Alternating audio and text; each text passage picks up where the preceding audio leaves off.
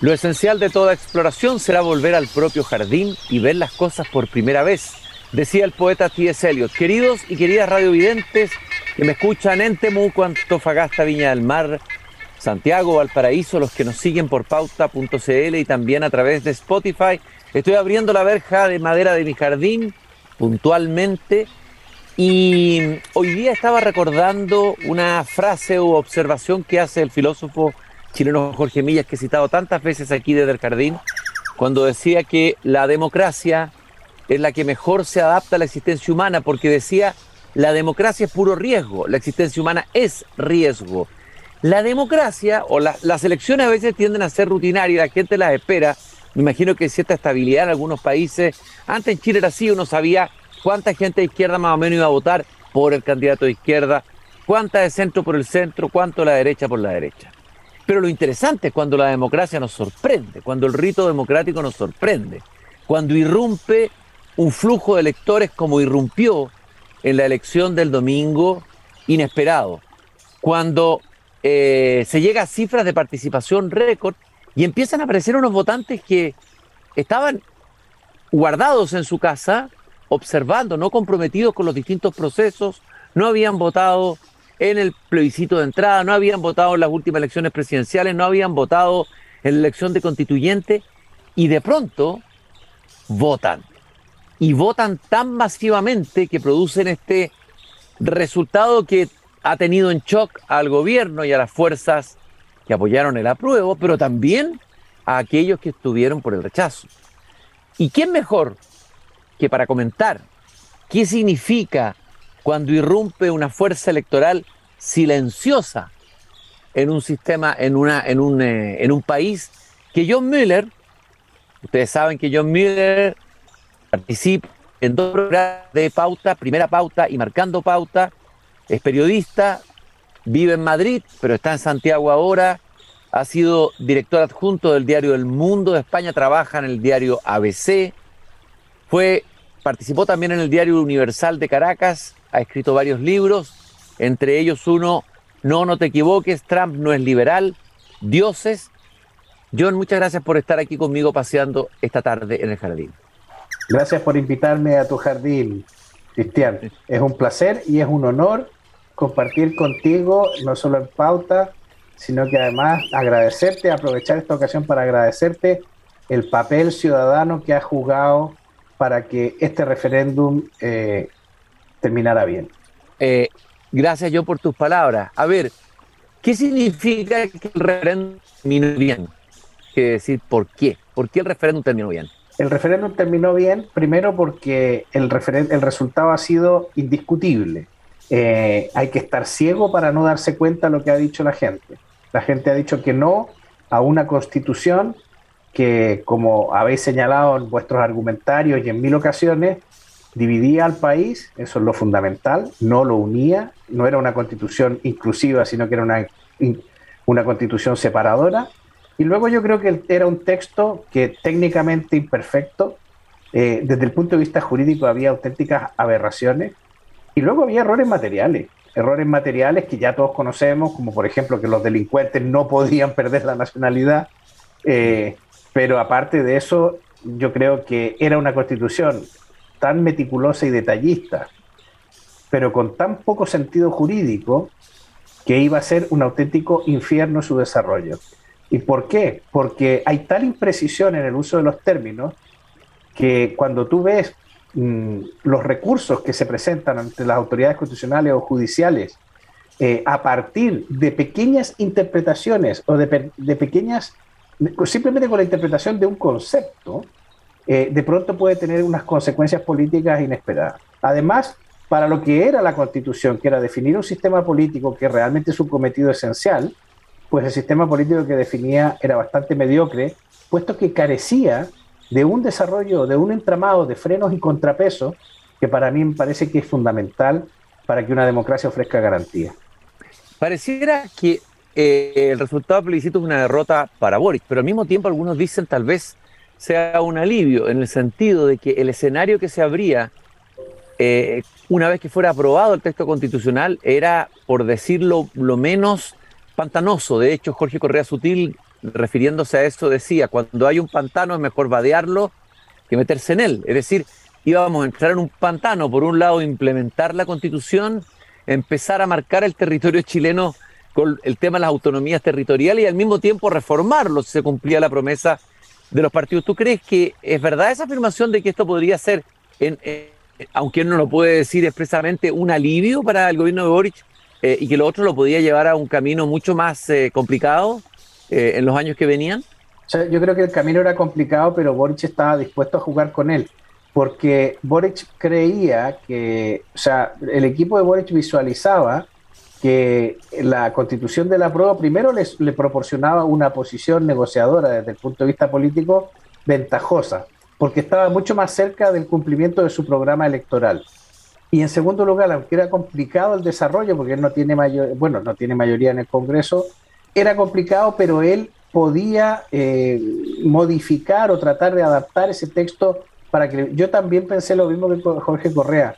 Eh, ¿Cómo va a gobernar con el sistema político que se propone ahí? Pero bueno, como, había un periodo transitorio, a él no le, no le, hubiera tocado gobernar precisamente porque uno de los cambios que se proponía era que no fuera no pudiera ser reelegido. Mm. Oye, John, eh, bueno, hablemos de esta fuerza electoral que irrumpe, esta fuerza electoral silencioso que, que no habíamos, que no la, no la, habíamos contado, dices tú en tu última o penúltima columna de pauta. Eh, una, un, Hugo Herrera, un analista que entrevisté aquí hace un tiempo en un libro sobre, lo, sobre octubre, habla del misterioso pueblo. Podríamos mm. hablar del misterioso electorado. Tú dices, no sabemos si odian la constitución de Pinochet, no sabemos si detestan a los partidos políticos, no sabemos qué piensan de los dinosaurios, ni de Elisa Loncón. ¿Quién es ¿Quién es este nuevo electorado que irrumpe? ¿Qué sabemos de él? ¿Qué vislumbramos de él, John? Mira, este es un tema que me obsesiona, Cristian, porque yo cuando, tú sabes que, bueno, yo me, fui a vivir a España hace 30 años y no este, reconozco que durante la década de los 90 y la primera década del siglo XXI no estuve tan pendiente de Chile como estoy ahora. Ahora estoy muy implicado porque, porque tengo un programa en pauta, trabajo en pauta y porque participo de la vida política chilena de alguna manera, pero en ese momento no. Cuando me enteré de que en Chile se había dado el fenómeno de que la masa de personas que no se habían inscrito empezaba a acercarse peligrosamente a la masa de personas inscritas que seguían vivas, eh, me pareció alarmante que Chile tuviera ciudadanos de primera y de segunda. O sea, ciudadanos de primera inscritos que votaban y que decidían sobre el destino del país y un montón de ciudadanos de segunda clase que no estaban interesados en participar políticamente, no se habían inscrito, no votaban y por lo tanto pues no, no, no decidían sobre el país. Esto se solucionó con ese pacto que se produjo en 2012, donde eh, se acordó que la inscripción sería automática y el voto no sería obligatorio, o sea, el voto sería voluntario. Eh, la izquierda, el centro izquierda quería inscripción obligatoria y voto obligatorio. Eh, o inscripción automática y voto obligatorio, que era una alternativa. Pero la derecha consideró en ese momento sus negociadores fundamentalmente, yo creo que eran Andrea Lamán y Cristian Larroulet, eh, consideraron que de esa manera la derecha jamás ganaría. Pensaron temerosamente que la derecha jamás sería capaz de conquistar al electorado más pobre del país, por ejemplo. Y entonces, a partir de 2017, yo me empecé a dar cuenta que en las en nueve de las diez localidades más pobres del país ganaba la derecha. Mm. Eh, lo cual significaba que entre el, electorado más pobre, y este es el cambio sociológico más brutal que hemos tenido en los últimos años, eh, las rentas más bajas son mucho más receptivas a las ideas de la derecha que las rentas más altas. Eh, la gente educada es mucho más, más, partidaria de las ideas de izquierda que la gente menos educada. Mm esta enorme brecha que se está abriendo, porque efectivamente la gente de izquierda viene de los grupos más privilegiados de la sociedad, los que han ido a la universidad, los que tienen dinero para viajar, etcétera. Ahí es donde está hoy lo que se llama el progresismo. Bueno, y la gente, en cambio, la derecha está, las ideas de derecha están llegando precisamente a sectores más pobres. A mí me parecía que la derecha estaba siendo miope al no advertir esto, o, y no necesariamente la derecha, se estaba perdiendo todo un universo de personas de las que no sabíamos nada. Y mi intuición era que esas personas pueden ser algunas de las que no se inscribieron y que automáticamente pasaron a estar inscritas, pueden ser personas que, habiendo voto voluntario, no participaron, o sea, siguieron sin participar, y que se han visto sorprendidas y obligadas a participar por el voto obligatorio en este referendo. Y eh, mi impresión era que eran personas que no atienden a la política, que más bien que toman distancia de la política, la miran con desconfianza, no le creen a los políticos, mm, pueden ser personas de, baja, de baja renta, son personas de quizás una educación media, pero no, no universitaria, eh, y pueden ser personas que mayoritariamente iban a apostar por el rechazo porque es gente que detesta o ve lejana la política. Eh, y sobre todo recela del conflicto. Piensa que le van, piensa que los que vienen con la política les van a engañar. Y segundo, no les gusta el conflicto. La chimuchina, el escándalo, la pelotera, eh, la pelea en el Congreso, eso lo detesta. Bueno, esa es misma caracterización de cómo es esa gente. Veo una caracterización a priori eh, porque la verdad es que conocemos muy poco, Cristian, de cómo son esos casi 4 millones y medio, 4 millones 600 mil personas, se calcula que eh, han, se han visto obligadas a participar por primera vez, si no por primera vez, por primera vez consciente, porque a lo mejor han participado en alguna otra votación, pero por primera vez se han visto compelidas por la obligación legal a participar. Y yo creo que parte del resultado o sea, como a esas personas no les hemos prestado atención, como los políticos, ayer alguien me decía, pero ¿cómo que nueve de cada diez localidades más pobres votan a la derecha? Es que hace 20 años que un político de izquierda no aparece por ahí. Eh, la verdad es que sabemos poco de ellos y ahora el gran desafío va a ser adivinar, descubrir, hacer estudios sociológicos y demoscópicos de cómo son esas personas. A propósito de estudios sociológicos, la derecha, para haber llegado a esa conclusión, abandonar prácticamente ese electorado eh, sobre la base de qué, sobre la base de qué estudio, de qué, de qué análisis, de qué.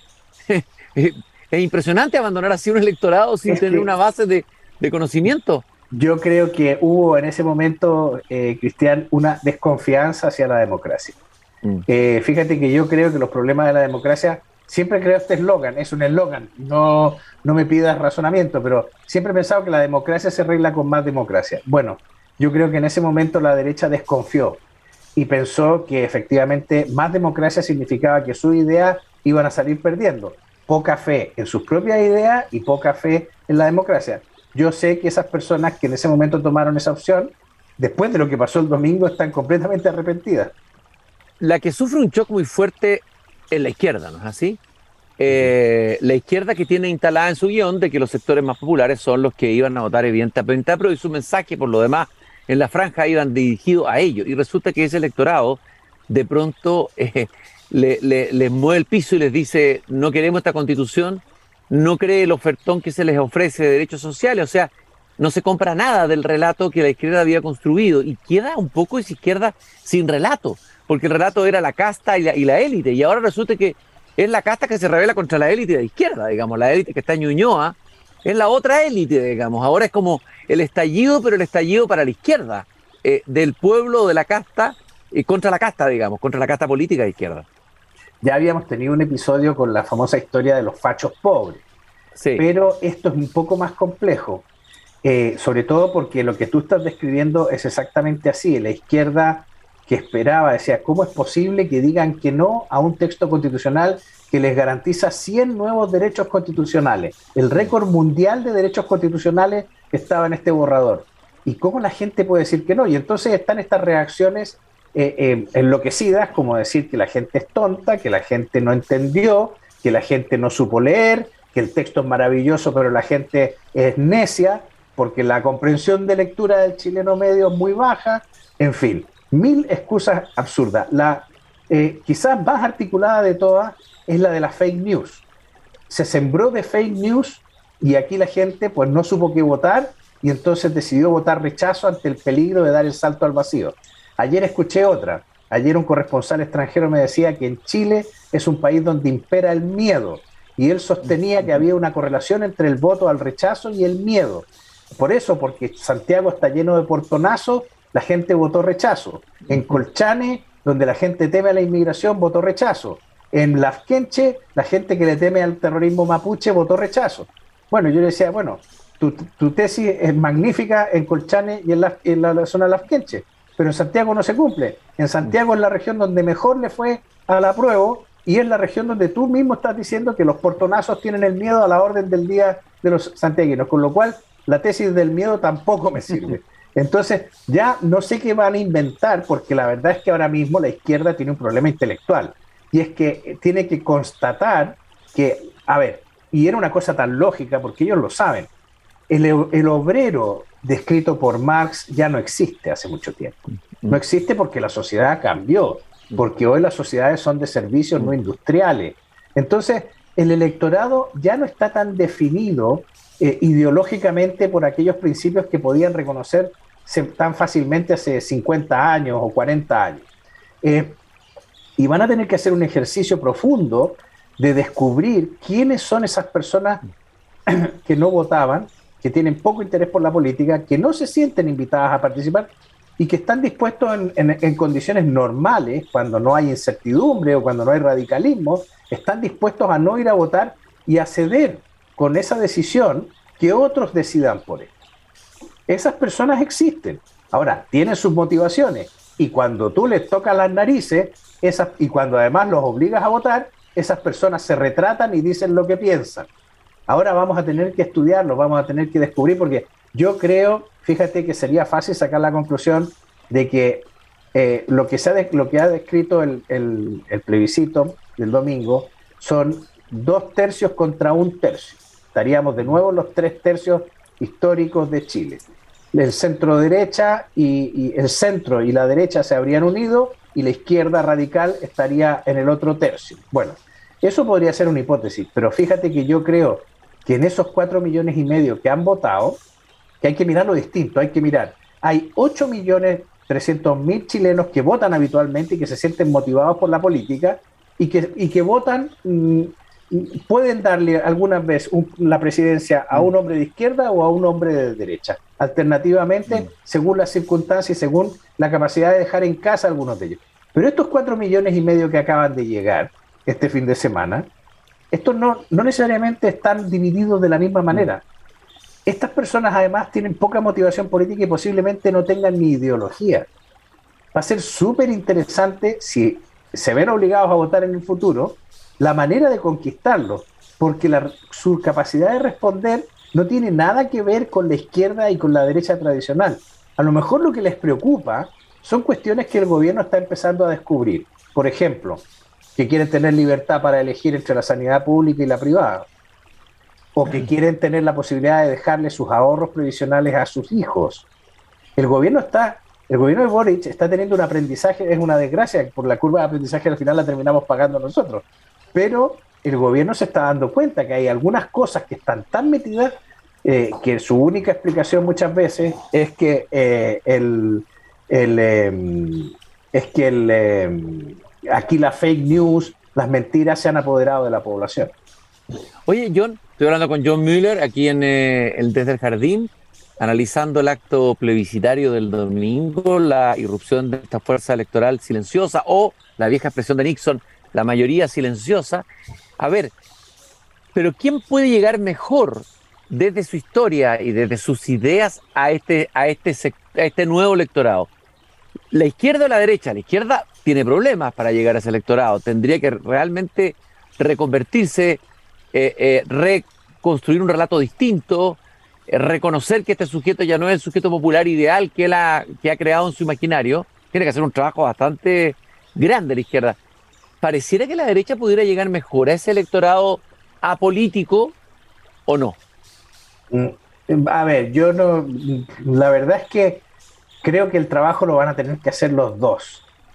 Eh, pero es verdad mm, por una sencilla razón. Eh, los sociólogos dicen que los intereses de este grupo eh, pertenecen a la sociedad materialista, no postmaterialista. Digamos que la izquierda está instalada incluso podemos decir por su origen universitario, por las rentas que tienen. Si tú miras el retrato sociológico de la izquierda moderna, ya no es una base obrera, Ya no estamos hablando de... Y, luego sus preocupaciones son fundamentalmente postmaterialistas. Es el medio ambiente, eh, son las libertades sexuales, son las libertades, es el género. Y yo creo que eh, este grupo poco motivado para participar en política tiene algunas de esas preocupaciones, pero básicamente sus preocupaciones son materiales. Sus preocupaciones son lo que diríamos cómo parar la olla, cómo pagar mis cuentas, cómo no endeudarme, cómo pagar el colegio de mis hijos, cómo pagar mi salud. O sea, y fíjate que yo creo que en la coalición de gobierno han tomado nota de esto y el discurso hoy eh, eh, están tan entusiasmados con seguir con la discusión constitucional como, como yo en ponerme a chupar un clavo ahora mismo. O sea, están, el discurso está girando a decir, vamos a centrarnos en lo que les preocupa a la gente en vez de estar discutiendo sobre los principios constitucionales. Dejemos los principios constitucionales que los discutan los expertos y vamos a centrarnos en la reforma previsional, la reforma de la salud, que es lo que realmente le preocupa a la gente. Eh, ¿Y qué crees tú que, a ver, eh, porque el estado de ánimo de la población está cansada, está estresada de varios procesos electorales sucesivos, venimos saliendo de pandemia, crisis social, o sea, hay un hastío, un cansancio, más los temas de la cotidianeidad que tú has colocado, violencia, delincuencia, eh, situación económica complicada, difícil. ¿Conviene hacer un proceso constitucional en medio de este cansancio que arrastra ya, este hastío, diría yo, de una parte importante de la población? ¿No será más prudente eh, demorar un poco ese proceso, eh, no hacerlo ahora? Eh, ¿Cómo lo ves tú? ¿Cómo es la línea del tiempo? Por ser, por ser coherente con lo que he dicho en un artículo hace ya un par de semanas, yo dije, mire, no nos obsesionemos con cerrar el proceso, la discusión constitucional. Convirtamos la reforma de la constitución en una parte de nuestra cotidianeidad y, démonos un tiempo para terminar una constitución que nos guste a todos, que nos convoque a todos, aunque tengamos que tardar 10 años en ello. Eh, y, ese camino gradualista, reformista, me parece válido incluso hacerlo con, con, una nueva constitución que sustituya a la que tenemos. ¿Y por qué te digo esto? Bueno, yo entiendo que los políticos quieran tener una, una constitución en seis meses, pero yo creo que eso es una invitación a volver a equivocarnos. Yo preferiría que tuviéramos una comisión permanente de, reforma de la Constitución en el Congreso, en el Senado, alojada en alguna institución, o crear una institución autónoma, o lo que sea que tenga, que sea un centro de estudio o de discusión de la nueva Constitución. Proyecto nueva Constitución, fecha de término dentro de 10 años, pero, pero requisito que esa Constitución nos convoque a todos.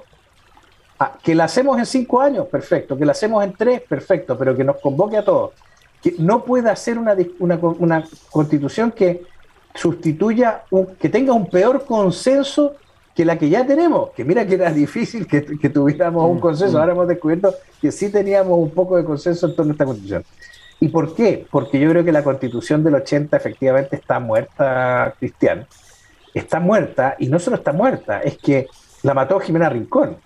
Eh, la, la, mató Jimena Rincón cuando propuso la reforma de los quórums porque desde ese momento, la constitución que tenemos ahora es simplemente un puente de plata que nos permite afirmarnos para cruzar el río y mm. llegar a la nueva constitución. Mm. Pero no es un documento sólido, es una constitución que la misma derecha destruyó. Cuando Sebastián Piñera fue incapaz de defender sus prerrogativas presidenciales frente al legislativo, yo creo que ya se destruyó una parte importante del respeto a la constitución el año de la pandemia se hicieron más de 20 reformas constitucionales importantes, entre otras el retiro de los fondos previsionales.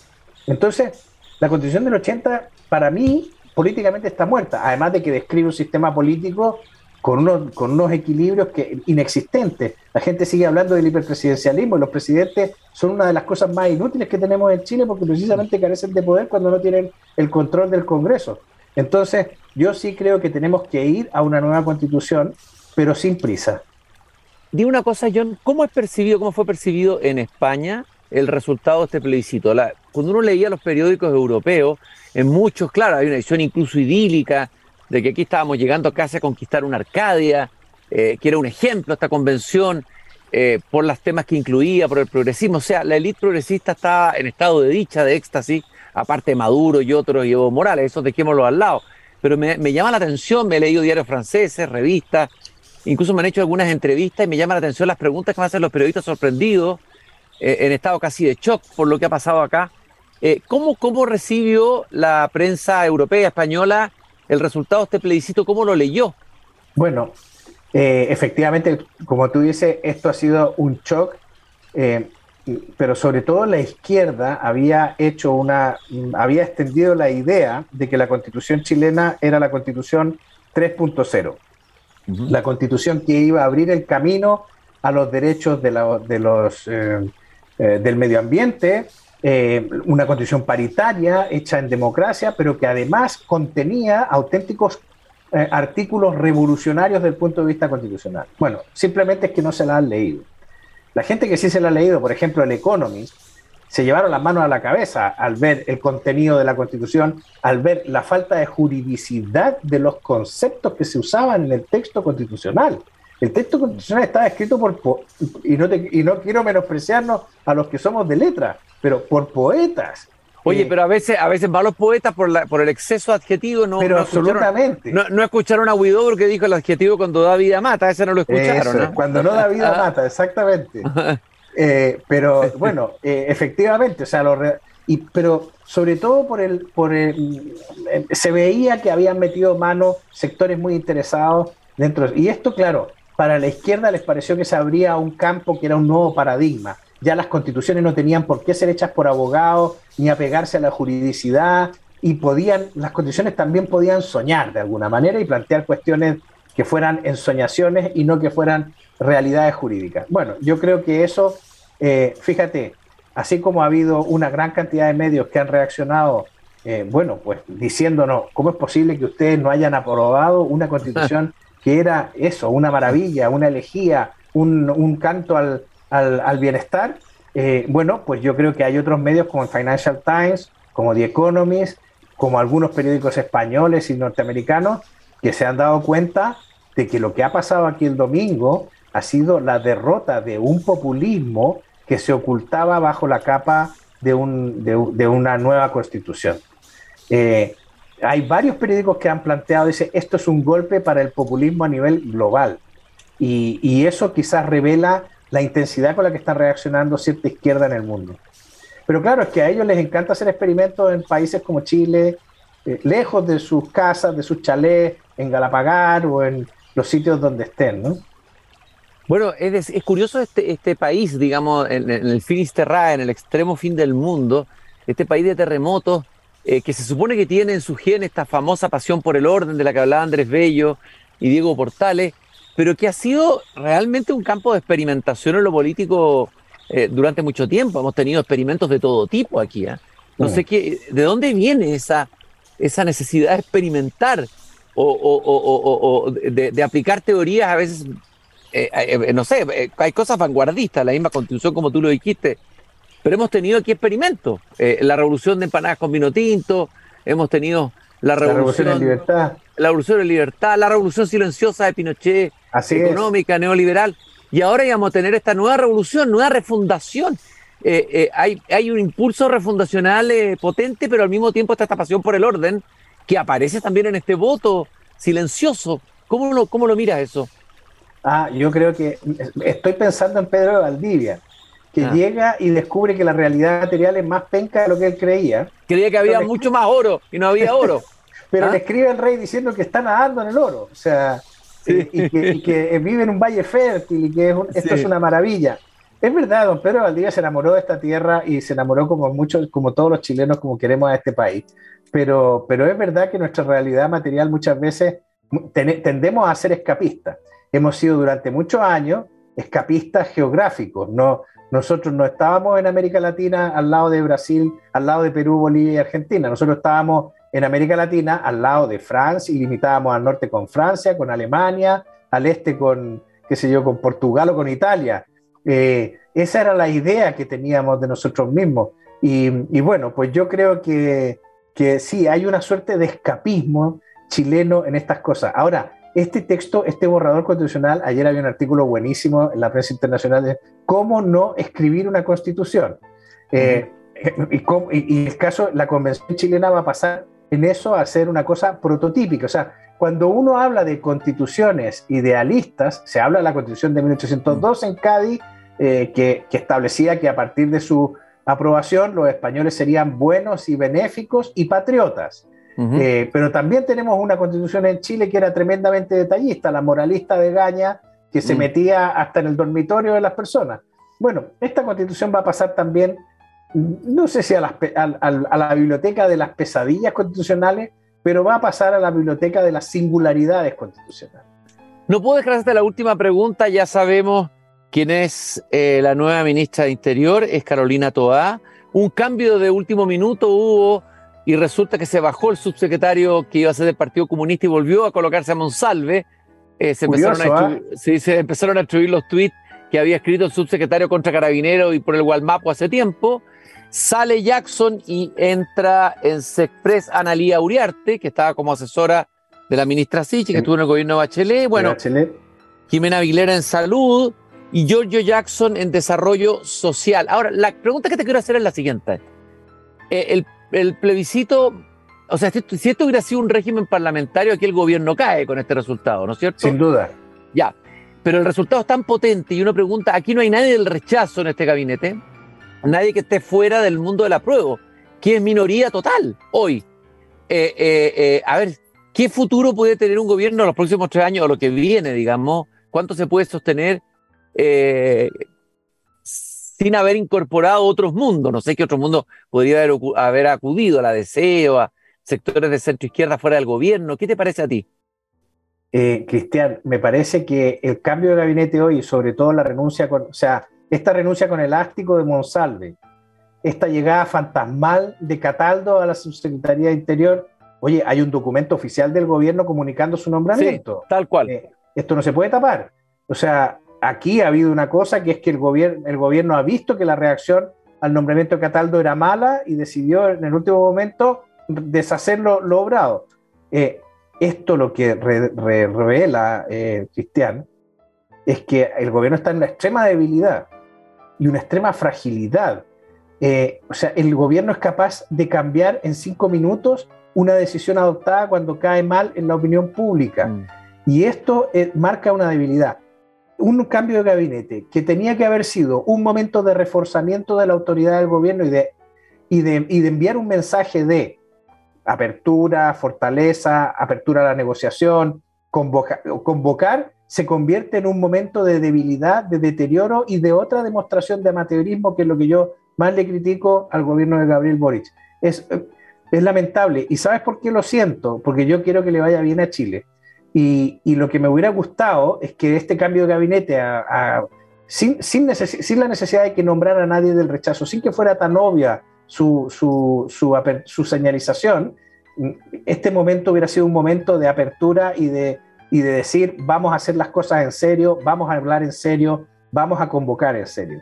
Y, me, y, lo que veo es que otra vez la chapuza tiñe la gestión, la gestión del gobierno, la gestión presidencial con, este, con esta renuncia con elástico de Monsalve y con nombramiento con elástico también de, de, de, este, este nombramiento se autodestruirá en cinco segundos.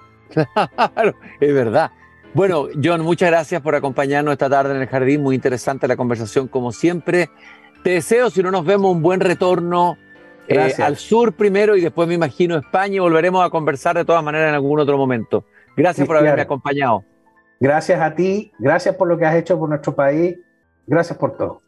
Y a todos ustedes que nos están escuchando, como siempre, la frase de Voltaire al final del libro El Cándido, hay que cultivar el propio jardín tenemos que seguir haciéndolo. Nos encontramos mañana aquí a las 8 de la noche en pauta cuando vuelva a abrir la verja de madera de mi jardín. Hasta entonces.